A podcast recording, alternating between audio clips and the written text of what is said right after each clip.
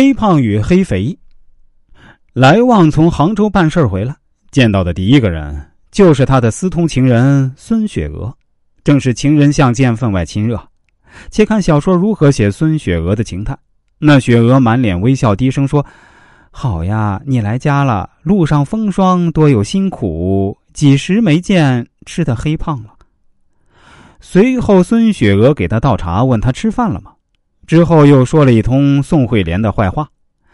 之后，妻子惠莲与来旺相见，惠莲先付钥匙开了门，又舀些水与他洗脸摊尘，收拾搭练去了，说道：“贼黑球。”几时没见，便吃的这等肥肥的。随后又替他换了衣裳，安排饭食与他吃。睡了一觉起来已是日西时分，两相对比，情人和妻子的口吻、情感和个性泾渭分明，鲜活突出。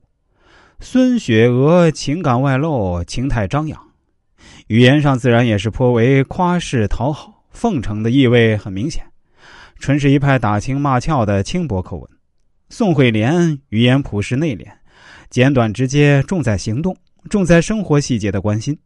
有趣的是，二人长短两段不等的话语里，出现了一对相似的词儿，那就是“黑壮”与“黑肥”，都是来形容来往身体变化的，但里面蕴含的内容就完全不同了。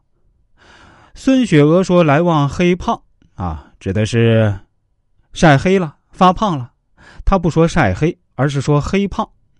词语的重心不在黑上，而是在胖上。在这里啊，黑的本意弱化了，反而起到强化胖的作用，是夸赞肯定的意思。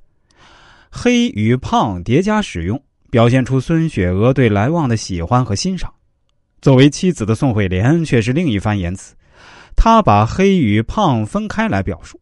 看到来旺晒黑了，就说他是贼黑球。一贼一球，用黑字串联起来，骂的是够损啊！分明是夫妻间透着爱的骂。